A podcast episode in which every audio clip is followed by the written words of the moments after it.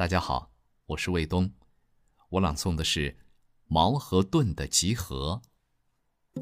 发明家手持矛和盾，与朋友比赛，对方的矛如雨点般向他刺来，发明家用盾左抵右挡，还是难以招架。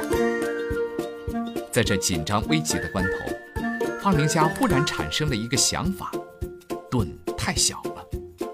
如果盾大的像个铁屋子，我钻在铁屋子里，敌人就一枪也戳不到我了。可是这样固然安全，自己却变成了只能缩在壳里保命的蜗牛或乌龟。自卫是为了更好的进攻呀。对了，在铁屋子上开个小洞，从洞里伸出进攻的矛、枪口或炮口。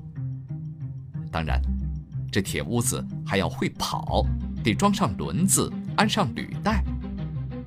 于是，发明家发明了坦克。